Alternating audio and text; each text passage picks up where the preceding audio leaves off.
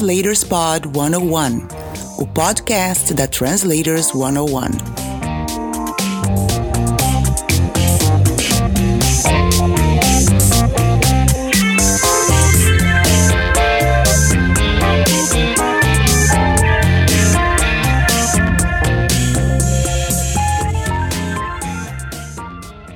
Olá, tudo bem com você?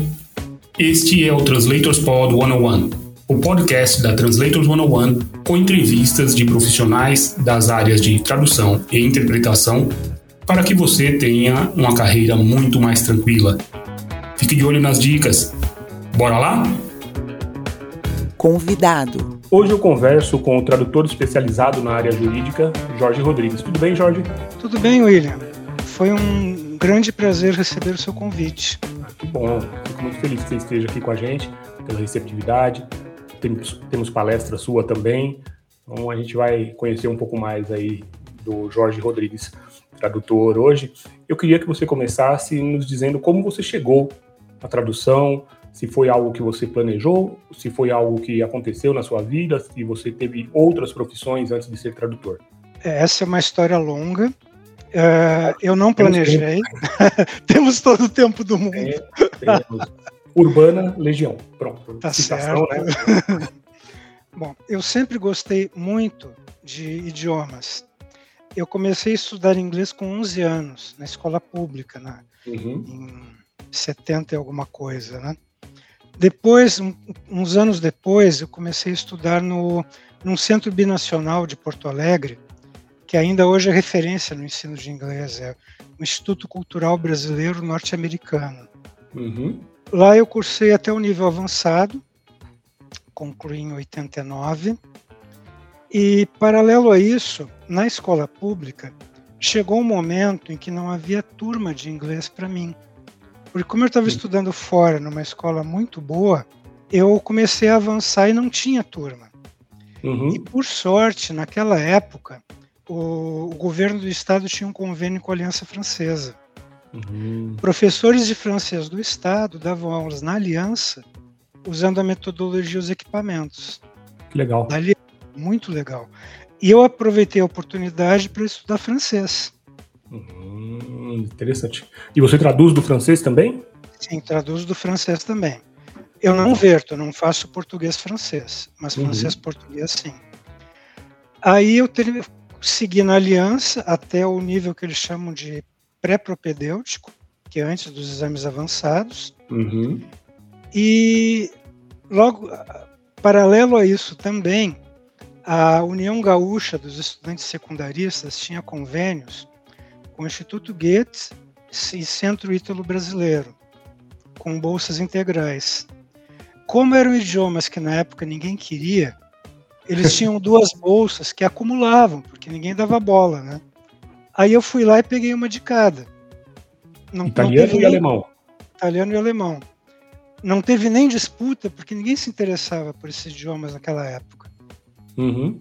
Isso 40 anos atrás, né? Uhum. Mal e mal se estudava inglês naquela época. Pois é. Então eu tive a oportunidade de estudar três idiomas além do inglês é, nesse esquema, mesmo mesmo não vindo de uma família com meios, estudando em escola pública, eu fui à luta e, e tive essas oportunidades. Uhum. Tanto que hoje eu traduzo do inglês, do francês e do espanhol. Eu traduzi também do italiano uma certa época, mas por falta de demanda acabou ficando de lado. O volume que me aparecia de italiano era muito pequeno. Uhum.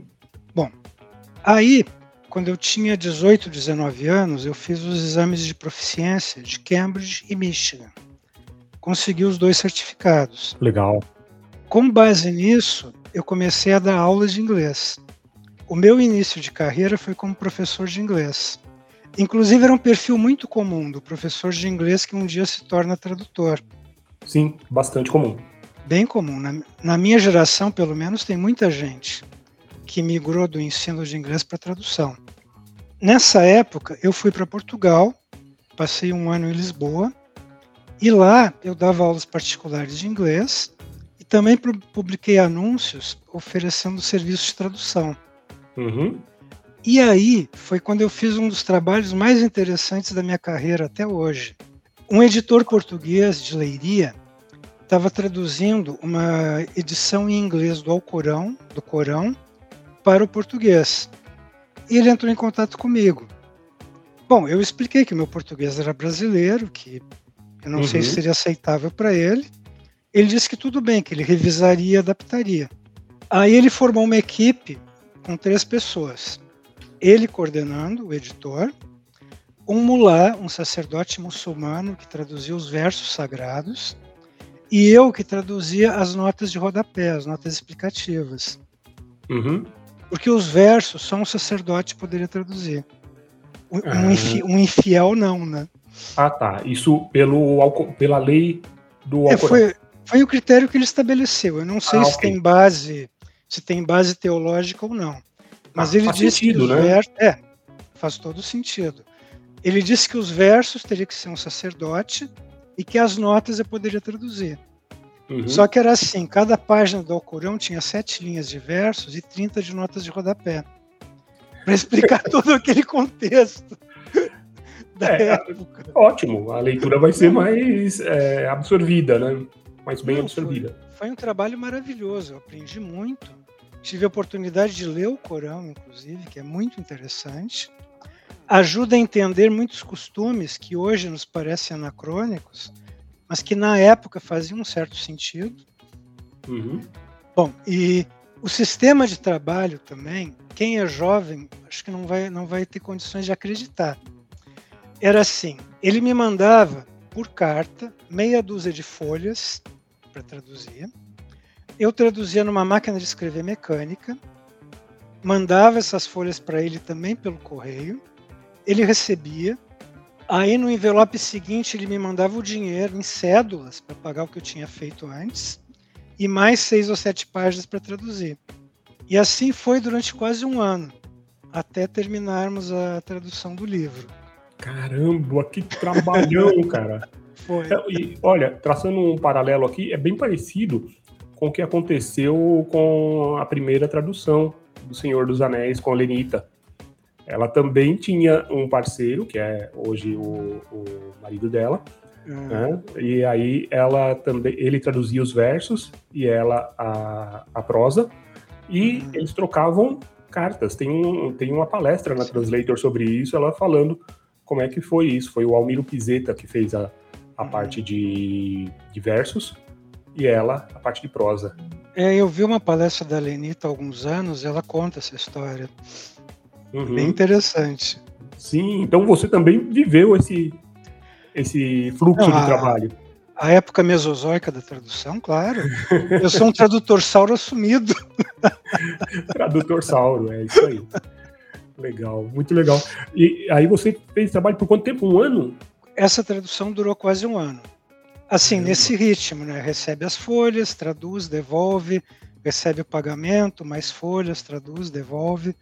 Nesse esquema foi quase um ano, até, até terminar. Uhum.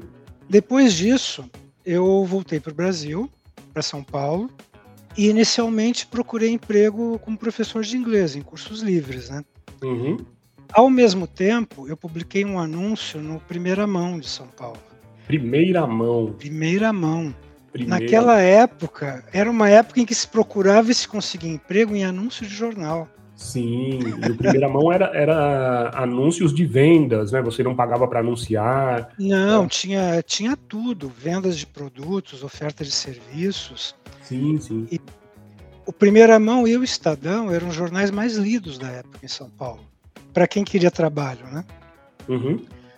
Aí eu, eu trabalhava em, do, em dois cursos livres, publiquei um anúncio no Primeira Mão, e aí que veio o fio da meada da tradução um tradutor chamado Eduardo Tavares, na época, ele era o tradutor-chefe, olha o cargo, uhum. tradutor-chefe de uma agência de traduções do centro de São Paulo. Uhum. Estilos Traduções Comerciais, o nome. Não, uhum. não existe mais hoje. Aí ele me chamou, eh, me perguntou se me deu um teste para fazer. Eu fiz, entreguei para ele. Uns dias depois ele disse que eu estava aprovado e que queria me passar os comentários das revisões que o dono da agência, que era um tradutor público, tinha feito o meu texto, né? Que legal. Aí eu vou lá, pego aquilo. Você sabe, conhece o termo maré vermelha? Conheço. Conheço sim. Quando vem, quando tem mais correções do que, do que texto. Bom, aí ele me mostrou, me deu várias dicas. Eu fui trabalhando com ele, fui, fui recebendo trabalhos, entregando, e cada vez vinha menos marcações, graças a Deus. Uhum. Aí, um tempo depois, eu passei a trabalhar como tradutor interno em outra agência de São Paulo. Como essa existe até hoje, eu não vou citar o nome, mas uh, ela é muito antiga.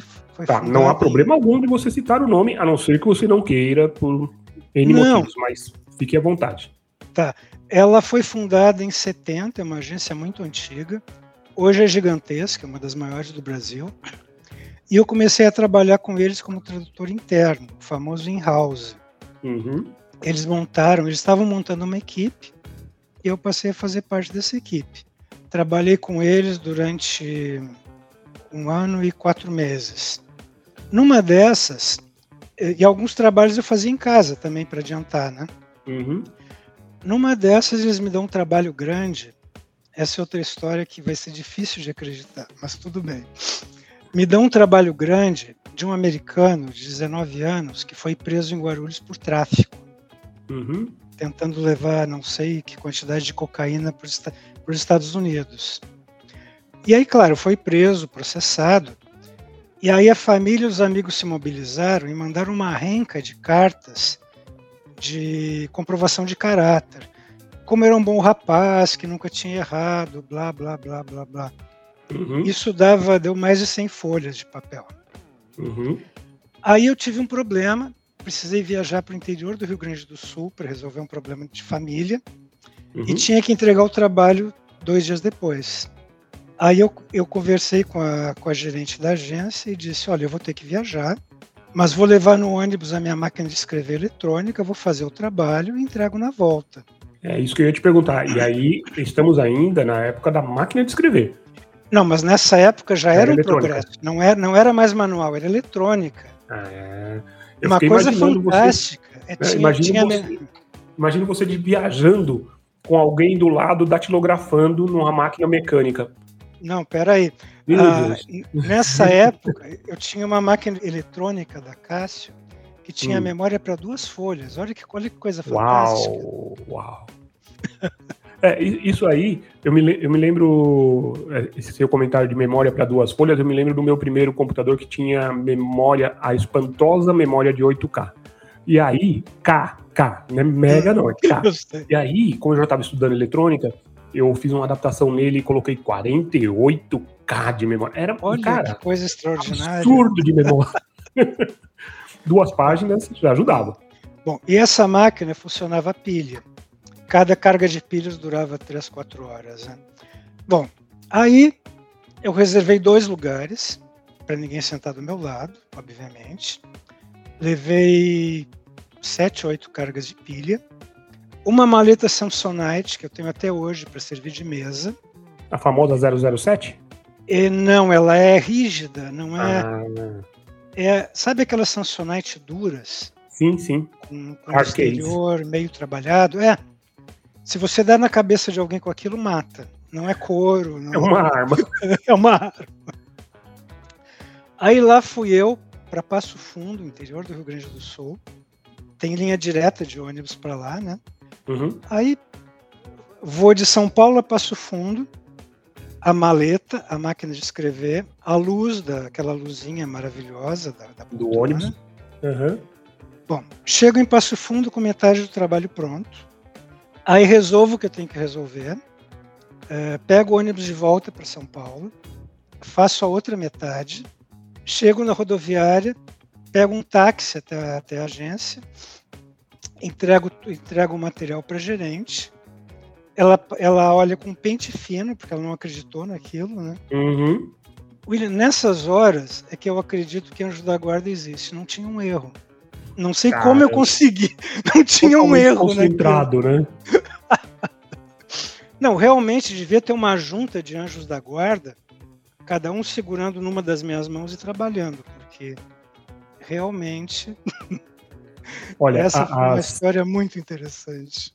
As definições de tradutor nômade foram redefinidas com sucesso. Antes disso ser moda, né? sim, sim. Não, bom, dizem que todo tradutor é meio maluco, né? Meio? Porque, porque tem que ter um parafuso a menos para fazer essas coisas. Né? Tem, tem, tem sim. Ou vários parafusos. É, eu, eu acho que faltam muitos. Ainda bem, ainda bem. Sim, sim. Bom, aí um tempo depois, eu saí dessa, dessa segunda agência para trabalhar sozinho e fundei a minha empresa, a famosa One Person Show, uma firma individual, né? Sua eu presa. Eu pre... exato, ótimo termo. Eu presa e eu tinha uma equipe. Ah, exército de um homem só. exército de um homem só, exatamente. Aí eu segui trabalhando como autônomo, inicialmente para oferecer trabalho para várias agências. Clientes diretos começaram a surgir também. E no tempo que eu trabalhei nessas agências, eu aprendi como funcionava o trabalho do tradutor juramentado. Uhum. Mesmo sem ser juramentado, porque esses escritórios também tinham coisas que não precisavam de juramentação, né? Sim. Que era o que eu fazia. Mas eu aprendi todos os procedimentos vendo as pessoas trabalharem. Imprime, chancela, põe fitinha, põe selo dourado, faz não sei o que, encaderna livro. Antes de ser tradutor juramentado, eu aprendi, eu aprendi todo o ofício, praticamente. E passou a ser, a ser o meu objetivo, prestar o próximo concurso. Uhum. Aí abri um concurso em São Paulo em 99. Eu passei na prova escrita e não passei na banca. Tá, aí paciência, segui em frente trabalhando. Na época, muita gente me ligou furioso com teoria de conspiração, fraude, não sei o que, vamos processar. Sempre tem, né? Ah, sempre tem. E é besteira, você vai processar o governo, vai ficar 20 anos brigando e não vai conseguir nada. Quer dizer, vai trabalhar e se preparar melhor e tenta o próximo. Uhum. Até porque é, em 20 anos processando o governo, em 19 anos, às vezes, aparece o, o próximo concurso. é verdade. Porque é realmente um prazo gigantesco. É, o, intervalo é muito grande. Agora tende a ser menor, mas isso a gente eu vou comentar mais tarde. Tá. Mas depois de 99 surgiram vários concursos, vários, uns três ou quatro, mas que exigiam dois anos de residência prévia no estado. Aí não uhum. dava, porque eu teria que, que cometer uma fraude para fazer. Né? forjar um endereço, enfim. É, porque eles Até não avisam que... dois anos antes que daqui a não. dois anos vai ter. Não. Então não dá para você se preparar, não. fazer uma mudança de endereço e tudo mais. Tem, histórias de casos de fraude. A pessoa aluga um apartamento com um contrato retroativo, mas eu não. Eu tenho preguiça de fazer essas coisas. Bom, você está entrando numa categoria de tradutor que tem fé pública.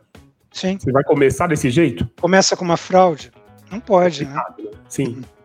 Bom, aí em 2013 abriu o concurso em Sergipe, onde eles não me exigiam residência prévia. Exigiam hum. que se a pessoa fosse aprovada, teria que se mudar para lá. Tá. Mas aí tranquilo, isso não seria problema. Uhum. Aí eu fiz o concurso e dessa vez passei nas duas fases. Primeiro lugar em inglês e segundo na classificação geral. É, você se preparou, hein? Sim. Não, na verdade eu não me preparei. Eu passei esses anos, de 99 a 13, trabalhando. Era o meu preparo foi eh, tradução jurídica, basicamente. Foi uhum. um preparo prático.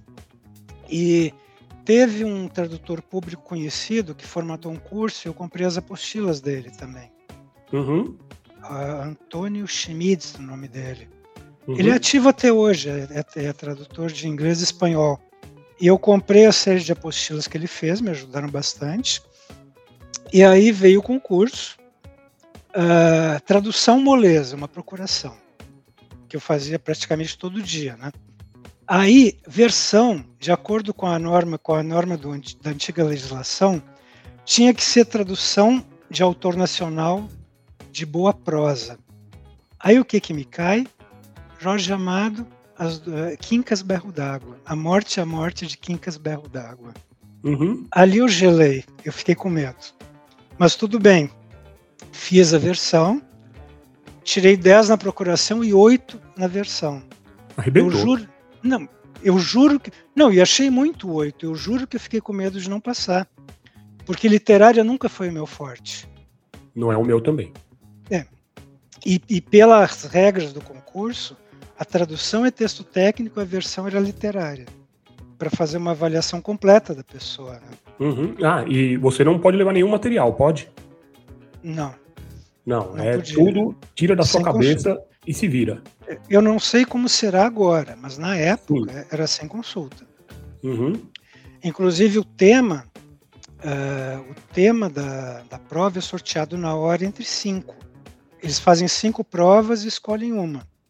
Prova oral é a mesma coisa. É, você tem uma tradução à prima vista, uma versão à prima vista, e você recebe um tema para preparar uma apresentação. Uhum. E essa apresentação tinha arguição oral.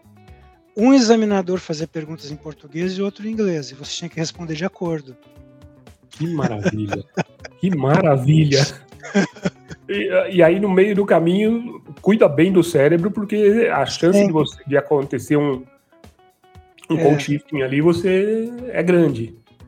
Para minha surpresa, eu fiquei com 9,25 na fase oral dessa vez.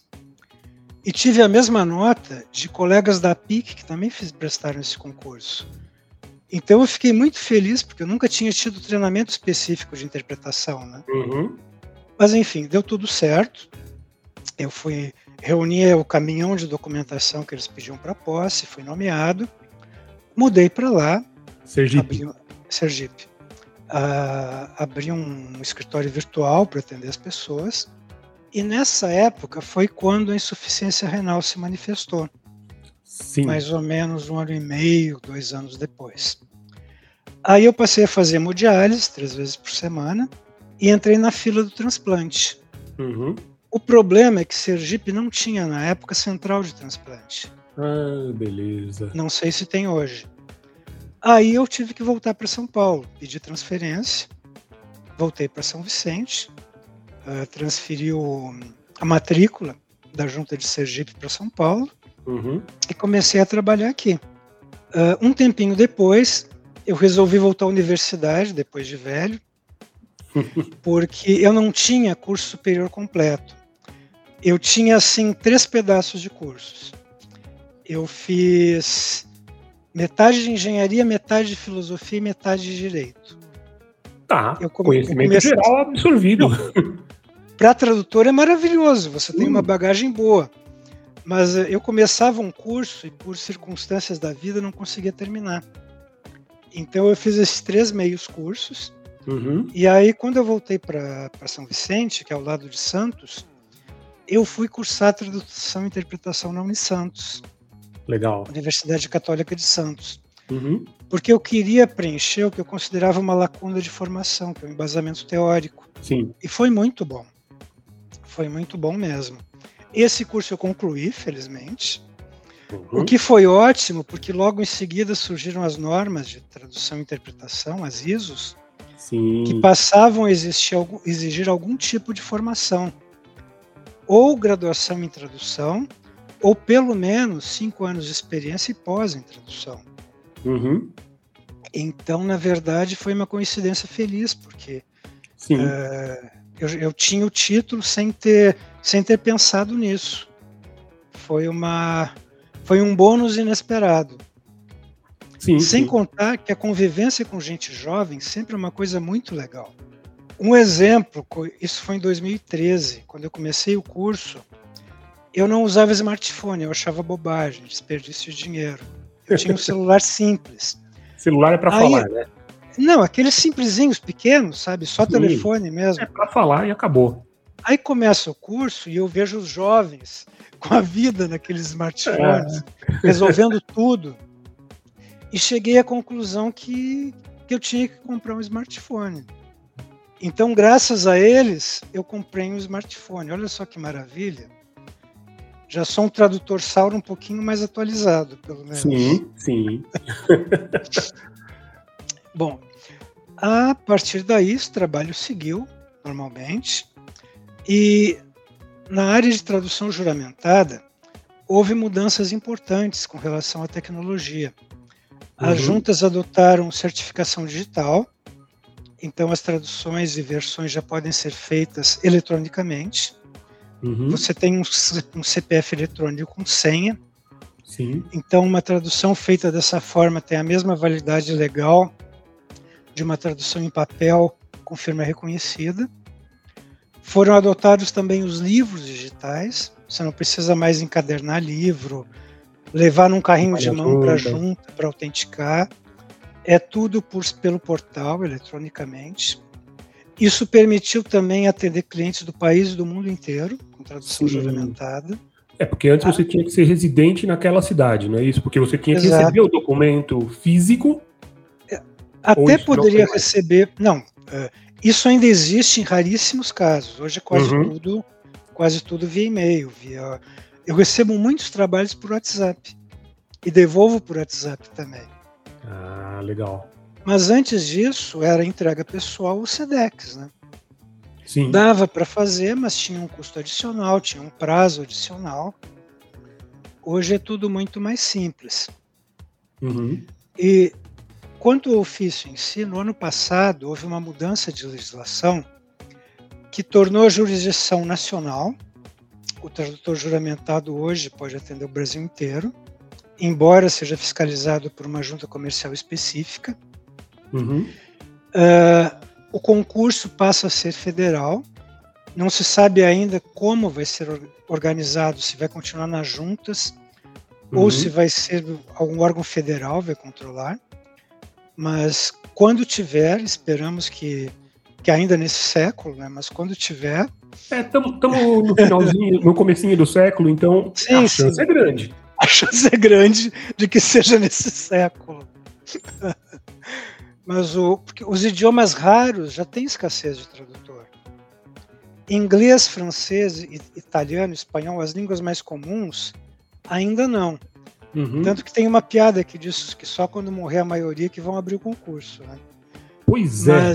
Mas, a ideia, a proposta que tem sido defendida pelas associações, inclusive, é fazer concurso a cada cinco anos. Uhum. As, tá as, ATPs, né? As Associações de Tradutores As Associações Públicos. de Tradutores Públicos. Sim. Se defende que haja concursos a cada cinco anos. Uhum. Que é um prazo razoável, né? Para a pessoa se preparar, estudar, para o mercado absorver esses novos profissionais que entram. Então é isso. A tendência é que o ofício finalmente chegue ao terceiro milênio. tá vindo aí, tá vindo aí. Tá vindo, tá vindo. É. E como tradutor juramentado, eu me lembro que eu participei uma vez do Encontra. Uhum. Foi um, um, encontro que teve em São Paulo de tradutores. Na época eu era. Eu não sou juramentado, né? Eh, na época eu era presidente da Abrats. Você foi convidado como presidente, né? Eh, não, eu fui de enxerido mesmo. eu me inscrevi e fui para buscar uma proximidade maior, né? Uma das coisas certo. que eu sempre busquei foi uma proximidade maior entre todas as, as áreas da tradução e da interpretação. Então eu fui. E uma coisa que me chamou muito a atenção é que teve uma palestra sobre estúdio, Trados. Hum. Eu esqueci o nome do rapaz, era o Paulo, mas eu não me lembro o sobrenome dele. Se ele estiver ouvindo, desculpe. E ele deu uma palestra sobre estúdio. É. Eu fiquei, assim, sabe, de boca aberta de ver que a maioria. Não sabia cara, o que era. Não tinha a menor é. ideia do que era. Qual é a relação entre tradutor juramentado e ferramentas? Você usa, que eu sei. Uso. Uhum. Bom, por questões de sigilo, como se lida com documento público, você não pode usar nada em nuvem. Uhum. Mas pode usar uma ferramenta no seu computador, sem problemas. Eu uso o Studio há muitos anos. Uhum. A maior parte dos documentos eu, eu digitalizo, transformo em texto editável e traduz no estúdio. Exceto que não dá para fazer isso. Documentos uhum. muito velhos, tabelas muito complexas. Tem coisas que para você tornar editável dá mais trabalho do que traduzir isso direto no Word. Sim. Mas eu uso tecnologia há muito tempo. Comecei a usar o, o estúdio em 96, 97. Uhum. Uh, eu sei que dongle ainda, tinha um... com dongle, o famoso dongle. Uhum. Na época que a licença custava 3 mil dólares, né? Meu Deus. Hoje, hoje custa 500 e o pessoal reclama. Vocês são felizes e não sabem. É, e só a atualização sai bem mais barato que isso. Sim, Por que eu perguntei sobre a ferramenta? Porque, na minha opinião, como eu já disse, não sou tradutor juramentado, mas de fora, né, leigo neste assunto, eu imagino que o aproveitamento seja enorme. É. Porque, por exemplo, né, uma certidão de nascimento, uma certidão de óbito, o que muda ali são só os dados variáveis, né? O, o nome, local, causa, mas o básico é o mesmo. É sempre o mesmo. É, esse tipo de documento, eu não uso estúdio porque eu tenho modelos, eu devo ter mais de mil modelos de documentos variados. Uhum. Eu tenho modelos de vários estados, cidades, cartórios, etc. Uhum. Dá menos trabalho eu preencher os dados do que passar Sim. no estúdio. Sim. Mas, por exemplo, um contrato, uma escritura, claro que vai para o estúdio. Depois exige adaptações, por exemplo, os elementos visuais você tem que mencionar. Sim. Consta carimbo tal, consta assinatura tal. Mas, assim, ajuda muito, uhum. sem dúvida. E essa dificuldade que você aponta com tecnologia, eu percebi quando surgiu a certificação digital e os livros digitais. Uh, eu ministrei pela ATPESP, Associação dos Tradutores Públicos de São Paulo, sete oficinas sobre certificação digital e livros de tradução. Uhum. A maioria dos que participavam era pra, cru, não, não tinha usava basicamente o Word. Uhum. Não tinha muito contato com tecnologia, com exceções, né? Então isso foi, foi uma iniciativa importante da TPSP, ajudou, ajudou muita gente uh, a se adaptar. Uhum. É, porque realmente eu, eu, eu sou bem suspeito para falar, porque para mim tecnologia você tem que usar em tudo que puder. Sim. Né? acho que facilita muito a nossa vida e aprender a usar bem aquela tecnologia. Né? Ah, a gente estava falando sobre preços agora. Puxa, custa 500 dólares, tá, mas você já viu tanto que isso você economiza de tempo? E quanto a sua produtividade aumenta se usar uma ferramenta dessas? É, e, a, e comprou a ferramenta, aprenda a usar tudo que ela pode te oferecer. Ou pelo menos é. o que você precisa dessa ferramenta. É, isso é, e, minimiza muito o custo. E o caso do Dongle, tem outra história interessante uhum. de quando, quando, eu comecei a usar. É, eu tinha acabado. Né? Vamos só explicar. O, o dongle era um, uma peça física, tá? É. Era um, que você colocava entre o computador, no computador, que liberava e, a licença. Que ativava a licença uhum. e o e o Trados vinha em 24 disquetes para você instalar. Disquetes. 24 disquetes. 24 disquetes e o DOM para é. você disquete de 3 polegadas e meia.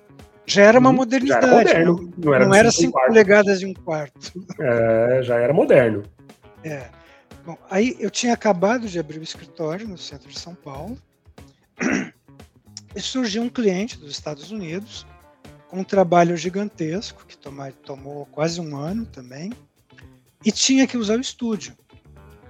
Bom, eu não sabia usar aquilo, também nunca nunca teria condições na época de gastar 3 mil dólares. Aí eu negociei com ele um pacote em que, como parte do pagamento, ele me deu três licenças. Opa! Para mim e para minha equipe, três dongles. Então, eu coloquei nesse projeto, eu, tra eu traduzia, contratei mais dois colegas, para quem eu terceirizava, uhum. e fizemos esse trabalho.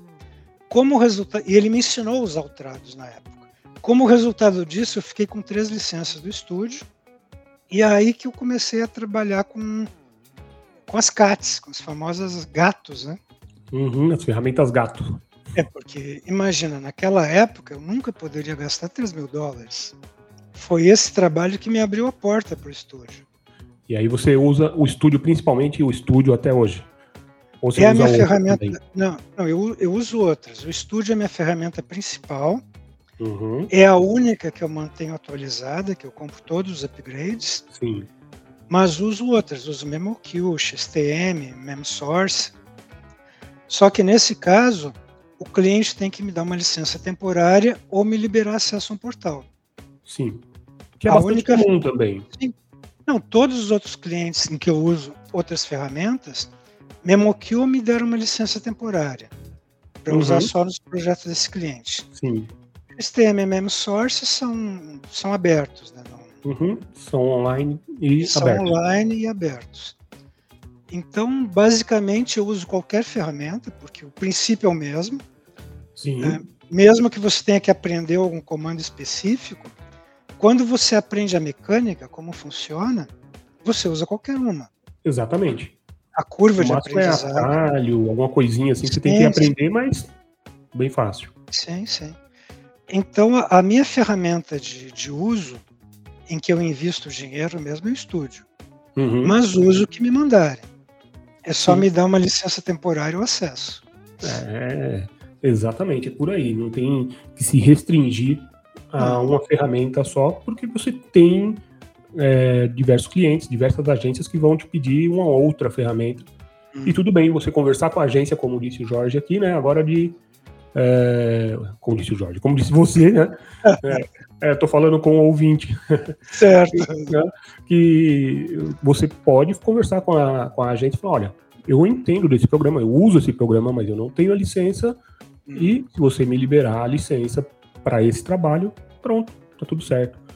Então sim, é, sim. É, é, uma negociação que é Não, bem comum. A maioria das grandes agências ou tem, tem ferramenta própria e dá acesso, uhum. ou o, o, muitas usam MemoQ e dão licença temporária. O servidor, sim. É. Estúdio é mais raro. Eu, eu não me lembro de nenhum cliente que tenha me dado acesso para uso online do estúdio. Uhum. Aí não, mas como o estúdio é, é a ferramenta em que eu invisto mesmo, então tranquilo. Não é problema. Não é Legal. É problema. Eu queria voltar a um, a um ponto, Jorge, que você falou, né, que você trabalhava num escritório que hum. tinha, que era de um tradutor juramentado, de um TPIC, e você fazia os trabalhos que não eram juramentados. A gente ressaltar sim. isso. Sim, sim. Tá? Porque é muito eu... comum em quem está começando receber ah. de agência, eu recebi hum. isso, de agência, olha, tem que, tem que traduzir dentro desse modelo aqui, claro. porque essa é uma tradução juramentada. É. Não, cara, você não é juramentado, você não pode fazer. Nós chamávamos de bagrinho quem fazia isso. Bagrinho. É, quem fazia a tradução juramentada para para outros tradutores, para tradutores públicos. Né? Uhum. Bagrinho era o nome. Bagrinho. Mas não, esses escritórios grandes, eles recebiam material não juramentado e era o que eu fazia. Uhum. E a Estilos, ela era uma, uma sociedade com quatro tradutores juramentados: inglês, francês, espanhol, alemão e italiano. Um tinha duas habilitações. Uhum. Eu não lembro, não lembro qual deles. Então eles recebiam um volume grande de trabalho, inclusive não juramentado, em vários Sim. idiomas. Então tinha muita coisa. No, na segunda empresa, a mesma coisa. Eles tinham um volume grande, não juramentado, que era o que eu fazia. Uhum. Quando eu saí para trabalhar sozinho, eu passei a fazer tradução certificada, tradução não, versão certificada. Alguns países, Estados Unidos, Reino Unido e outros, eles aceitam que o tradutor certifique a sua própria tradução Sim. com um affidavit, com uma declaração formal. E isso é aceito lá. Uhum. Então, até passar no concurso, eu fazia traduções não juramentadas, versões certificadas, basicamente. Sim, você, você tem um texto né, que você adiciona, não é isso? Sim. Falando, ó, traduzir isso aqui, eu, fulano, traduzi. Sim. É, eu, eu que... fulano de tal, sou tradutor qualificado em tais idiomas e certifico que a tradução que segue é é fiel, blá, blá, blá, blá, blá. Uhum. Ah, no site da ITA tem um modelo bom para isso. Ah, legal. Eu, eu peguei na época, uh, eu me associei a, desde o início, eu me associei a Sintra e ITA. Aí quando a Abrates foi fundada, a, a Abrates foi fundada a partir do Sintra. Sim. Aí eu, quando a Abrates foi fundada, eu fui fundador também, eu me associei em seguida. Legal. É muito importante você participar de associações profissionais não só para você fazer com que as coisas melhorem no nosso mercado, como porque são selos de qualidade. Exatamente. Mesmo que você não seja credenciado ou certificado, mostre que você tem interesse em se aprimorar, em participar das associações. Uhum. Então, de, desde sempre, eu, desde quase sempre, eu sou associado E no site da ITA tem um modelo desse affidavit muito bom, uhum. que eu baixei, adaptei para minhas circunstâncias e usava para tradução certificada. Ah, legal. Português e inglês. Legal, depois eu vou colocar o link aqui para o pessoal nos comentários, aqui vai ter o, o link para esse documento para o pessoal poder pegar lá. Eu não sei se para se não membros. Tem que ser pode. associado. É, é. Eu acho que esse é um documento que só é acessível para membros. Sim, deve Mas ser. Mas se colocar no Google, o Affidavit de tradução deve aparecer um monte de modelo. Uhum, legal. Sim, sim. Bom, eu, eu sou muito suspeito para falar sobre associações, né? Por motivos sim, óbvios. Obviamente. Né, por motivos óbvios. Eu adoro estar associado, acho que faz toda a diferença, fez toda a diferença na minha carreira. Né, é, mesmo quando eu ainda não estava na diretoria, Inclusive, uma, teve uma ocasião que você fez a prova, não foi? E eu estava eu tava cuidando da, da aplicação da prova. Não, foi antes. Foi quando nós nos conhecemos. Uma ocasião que eu fiz a prova. Sim. Uh, não passei. Ah, sim. E, e pedi vista. Sim, aí eles me mandaram e eu fui levar. Aí nós nos, nos encontramos na, na, FINAC, no café. Na FINAC, isso mesmo. E você foi levar. Uh, você levou dois, é, eram três textos, você levou dois. Uhum. Aí nós até concluímos que o primeiro tinha, tinha aprovado. Exato, é isso mesmo. Ah, tá. Aí eu analisei os textos. Um deles eu achei a avaliação subjetiva, daria uhum. para ter contestado, uhum. mas o outro não tinha jeito, tinha erros meus mesmo. Sim, é, eu Aí, me lembro claro, dessa não... conversa. É. Que eu deixei com você as provas, desci, falei, olha, daqui a uhum. pouco eu volto para você ficar à vontade voltei e falei para você, e então? Você falou, não, tem erro meu, eu errei, tá tudo certo, não, não. tenho contestação. Um texto uh, eu poderia contestar, mas o outro mas não, não, tinha, não, não poderia. Então, não valeria a pena entrar com recurso para um texto se não poderia argumentar contra o outro, né? Sim, sim. sim. Aí eu fiz o, o, o, exame de novo uns dois anos depois. Aí você era o presidente. Uhum. E passei eu fiz um inglês-português. Uh, logo em seguida, você, a Bratis, por sua iniciativa, passou a conceder credenciamento automático aos tradutores públicos. Sim. E aí eu consegui o credenciamento em português e inglês, uhum. por essa via, pela equivalência. Sim. Porque não faz sentido, né? Você é. ser um tradutor que passou por um teste rigorosíssimo Sim. e aí você tem que provar de novo. Não, cara, é. já tem fé pública e já foi testado não há motivo para não conceder. É, eu fiz o primeiro exame a, de aprovação, claro, o que, o que nós nos encontramos acho que foi um ou dois anos antes. Mas em 2014 eu passei no exame de inglês-português. Em 2015 eu estava me preparando para prestar o exame português e inglês. E aí a Bratis passou a dar o credenciamento automático. Uhum. Aí não precisou. Legal. É isso mesmo. Uma coisa que eu acho interessante, que eu acho que me ensinou muito, é que eu tenho experiência de sucesso e de fracasso na carreira. Isso é ótimo. Claro, Você só quer no... sucesso, mas Lógico, é bom não, mas... ele lembrar. Mas o fracasso é um ótimo professor. É Você melhor vê, do que o sucesso. Eu fui reprovado no primeiro concurso, passei no segundo. Uhum. Fui reprovado no primeiro credenciamento, passei no segundo. Uhum. Então, não que eu defenda que é bom tomar, tomar, tomar pau em exame, mas Sim. eu acho que ensina muito para a pessoa. É Concordo uma experiência muito rica. Você ter ao mesmo tempo o fracasso e o sucesso. Porque isso significa que você tem a superação também. Uma evolução, né? É, eu acho muito legal. E aí, a gente pode é, voltar naquela questão que você me disse do feedback que você recebeu, do que era uma maré vermelha. Ah, né? sim, eu, eu ia completar aquela história e esqueci. Ah, então completa, porque feedback, é. na minha opinião, ah. independente da forma como ele vem, ele pode vir uma maré é. vermelha, mas ele é sempre bom. Se eu você tomar uma atitude com relação é. àquilo.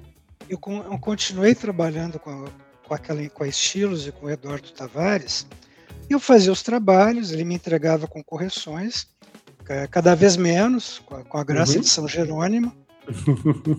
Aí o tempo passou. Uh, eu, eu, eu saí, fui para outra empresa, depois abri a minha empresa. E esse tradutor, ele era meio hippie. Ele trabalhava seis meses em São Paulo, Aí hum. voltava para o interior de Minas, onde ele tinha uma casa, e ficava seis meses, dando aula de inglês, fazendo nada, enfim. Era um excelente tradutor, mas meio riponga. Uhum. Aí, muitos anos depois, ele volta a São Paulo, me procura e passa a trabalhar comigo, quando eu já tinha escritório aberto. Uhum. Aí ele passou a ser um dos tradutores da minha equipe. Legal. Aí ele me conta que o tradutor, que o tal tradutor juramentado que revisava os meus trabalhos, nem sabia que eu existia, que era ele que revisava. E para não me magoar, ele dizia que foi o tradutor juramentado que revisou. ah, ele era é. uma pessoa ótima, super gentil. Legal, é muito trabalhou legal mesmo comigo, ele, ele trabalhou comigo uns tempos, aí voltou para o interior de Minas e uma, um certo momento não tive mais notícias. Legal, legal. É, uma, uma outra questão aqui. Você estava falando, peraí, deixa eu me, me achar aqui, que o tanto de anotação que eu fiz aqui, você nem imagina. Não, você, você, sabe tava... que tradutor com problema de DNA, data de nascimento antiga, se for contar mesmo tudo, você precisaria de uns dois dias. Né? é, ou mais. Ou Mas, mais. É, é, você estava falando, a gente estava falando né, do, do seu glossário. Você tem um glossário é. que está disponível, né, é, que é fruto do seu do que você traduziu, você foi acumulando, organizou isso é, uma... e em 2015 você lançou. Isso. Foi isso? Foi. Fala um pouquinho é sobre isso para gente. Foi um glossário que eu comecei a compilar do início da carreira e tudo que eu pesquisava, cada termo novo, eu ia acrescentando. Uhum. Uh, quando chegou em 2013, eu achei que já dava para publicar. Uhum. Aí fiz uma revisão, que demorou quase um ano. Contratei uma diagramadora editorial.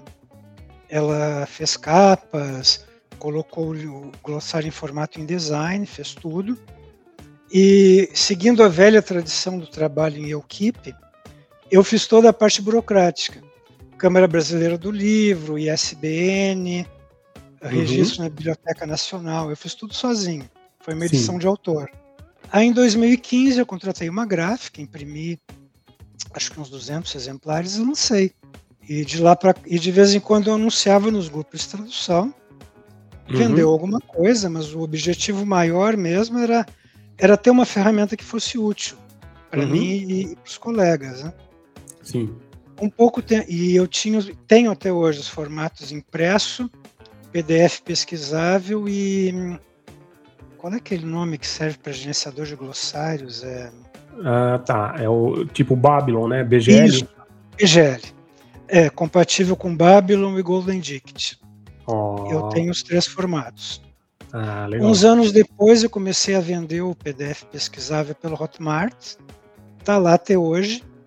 Eu parei de divulgar porque eu acho que já caberia uma segunda edição. Uhum. Eu já tenho material para isso, inclusive, mas eu não tenho mais pique para fazer a trabalheira toda sozinho. Então, eu não tenho planos a curto prazo de, de fazer isso. Uhum. Mas a edição de 2015 está disponível, está à venda. Legal, vamos colocar o link aqui. Eu, eu passo para você depois. Isso, vai estar tá aqui embaixo nos comentários o, o link para quem quiser. Eu já, uh, já, já vi, já tive um. Você acredita que eu perdi? Perdeu? Pois é. É, eu, mudei, desde o seu livro, eu mudei aqui, desde o seu glossário, eu mudei três vezes. E uma dessas. Cadê? Ficou no caminho. Pois é. Mas eu vou resolver isso. Vou resolver essa não. questão. Não me, o que eu tinha, inclusive, era autografado. É verdade, porque eu lancei no congresso da Brades. Pois é. Doeu, você, viu, cara? Doeu não achar. No congresso doeu não achar. Falei, não, não tá. Me passe é... o seu endereço depois que eu reponho. Eu mando outra autografada para você. Eu ainda tenho alguns exemplares impressos. Ah, legal. Vai ser uma honra ter aqui autografado por você. Jorge, para gente encerrar, dicas para quem quer ser tradutor. Você tem alguma dica para passar? Aliás, para a gente encerrar, na verdade, antes das dicas, normalmente a gente pergunta se a pessoa tem algum caso engraçado, e você, como TPIC, você também atua como intérprete, certo? Intérprete. Eu já, eu, eu já contei dois que eu achei ótimos, mas É, o, é, o inusitado, algo que tenha sido é, até uma saia justa no momento, né? mas depois você aprendeu algumas coisas. Você pode contar pra gente? Tem um que aconteceu ontem. Hum, ontem, ó, super recente. É. um, um, uma agência na Inglaterra, para quem eu faço traduções juramentadas, me mandou um documento. Eu fiz a tradução juramentada, mandei para eles. No dia seguinte, eles mandam outro pedido de tradução com um protocolo diferente e o mesmo documento. Uhum. Aí eu avisei: olha, esse documento é o mesmo. A pessoa me respondeu: não, não é. O cliente disse que tem pequenas diferenças. Olha, eu comparei, garanto a você que os documentos são iguais. Resposta: o cliente disse que não é e é para fazer. Tá bom. Fui obrigado a ganhar dinheiro sem fazer nada. Poxa, que sacanagem com você, não, Jorge? Rapaz. Pois é. Nossa, o cliente disse, o cliente manda. Não, Tô alertando. Manda. Eu, eu tenho os e-mails disso também, porque eu não nasci ontem, né? Sim, exatamente. Se isso estourar, se isso estourar em alguém em algum momento, eu tenho a Olha, troca de e-mails todinha. Eu alertei. Eu fui eu totalmente correto com, com o trabalho. É. Pronto. É, legal. Gente teimosa sempre é muito complicado. Ah, cara. Eu aviso uma vez, aviso duas. Na terceira eu concordo com a pessoa. Ah, vai não ficar. Tem, não tem o que fazer. Vai gastar energia à toa? Não precisa. Lógico. Vai ganhando dinheiro? Não, não vou gastar essa energia à toa. Eu, eu fiz a minha parte, eu avisei. Lógico. Né, e... Tenho provas de que avisei. Então. Uhum. É isso mesmo. Legal. E dicas para quem quer ser tradutor? Eu pediria a você que focasse principalmente quem quer ser tradutor não juramentado, mas jurídico, de textos jurídicos. Olha, o que eu vou dizer é o óbvio do óbvio. Uhum. Tem que passar a vida inteira lendo, estudando e pesquisando, aumentando a bagagem cultural e conhecimento de mundo cada vez mais. Uhum. Cursos de atualização, uh, se for possível, uma graduação, uma pós, tudo é válido. Uhum. Ah, eu, eu e muitos da minha geração começaram sem curso nenhum. É possível, só que você tem que reinventar a roda todo dia. Pois Se é. você tiver uma base teórica antes, você evita muitos erros que você acaba cometendo. Né? Aprender na tentativa e erro funciona, mas, mas leva tempo e às vezes custa caro. Exatamente. Então, formação sempre é bom. Agora, formação que preste, né? É. Cursos é. conhecidos. Poxa, é, não, não é pode é ser caça-níquel. É, aquelas mentorias milagrosas é. que você se tornar tradutor em sete dias. Gente. Sem, sem saber inglês. é, você não precisa saber inglês. Sem, sem, saber idioma estrangeiro. É, o Google faz e você revisa. Ah, Sim. Vai lá. Vai lá para você ver. A informação é válida, mas pesquisa os antecedentes antes. Vê quem é quem, quem está ministrando. Isso é facílimo de fazer hoje em dia, né? É. E, e qualquer coisa milagrosa uh, sai fora porque é fria. É. Se parece muito bom para ser verdade, é. Não é verdade. Porque é muito bom para ser verdade. Exatamente. Não é verdade. Tá? Poxa, 200 reais eu vou aprender, eu vou ser tradutor e vou ganhar em euro e dólar? Olha, gente, desculpa, mas não vai. Não vai por um, um curtíssimo tempo até perceber que você é uma fraude. É, né? isso é uma tá coisa preparado. predatória. Você engana um ou dois clientes, depois. Sim, sim. É isso mesmo. Jorge, muito obrigado pela entrevista, pela palestra que a gente já combinou. Eu acho que já vai estar. Tá... Não, o seu podcast vai sair depois da palestra. Então, depois? É. Ué, a palestra não, não era. Março? Em março. Em março, é. não, é. Eu tô perdido com as datas aqui. Idoso confuso com datas. É muito comum. Então, obrigado. Pessoal que está nos ouvindo, não percam a palestra do Jorge e a gente vai conversando aqui e vou colocar todos os links aqui embaixo para quem quiser comprar o seu glossário, quiser entrar em contato com você. Fiquem à vontade. Eu que agradeço o convite. O seu projeto é um dos melhores atualmente da profissão. Obrigado. Eu fiquei muito feliz e muito honrado pelo convite. Gostei, gostei muito mesmo. Ah, legal. A honra Pode contar também. comigo sempre que precisar. Ah, eu conto, eu conto. Você estava quando eu, quando eu assumi a presidência da Abrates, lá no Rio? Eu falo, acho que não. Que gostava eu, de explorar os amigos. É... lembro, lembro. Né, um monte de amigo lá, olha que legal, tal, presidente. Então. Preparem-se. Eu, eu abuso dos amigos desavergonhadamente. Então, não, não pensem que é essa moleza, não. Vai sobrar para vocês. Vai sobrar para você também, Jorge. Tá certo. Fico à disposição. Legal. Beleza. Obrigado. E como diria certo personagem, por enquanto é só, pessoal. Na semana que vem estaremos de volta com mais uma entrevista para vocês. Até lá! Esse programa só foi possível graças aos assinantes premium da Translators 101. Para ter acesso a todas as nossas palestras gravadas, todos os nossos eventos presencial ou online, tente se tornar um assinante visitando translators101.com.br. O custo é extremamente baixo, você terá acesso a conteúdo e certamente ajudará na sua formação como tradutor ou intérprete.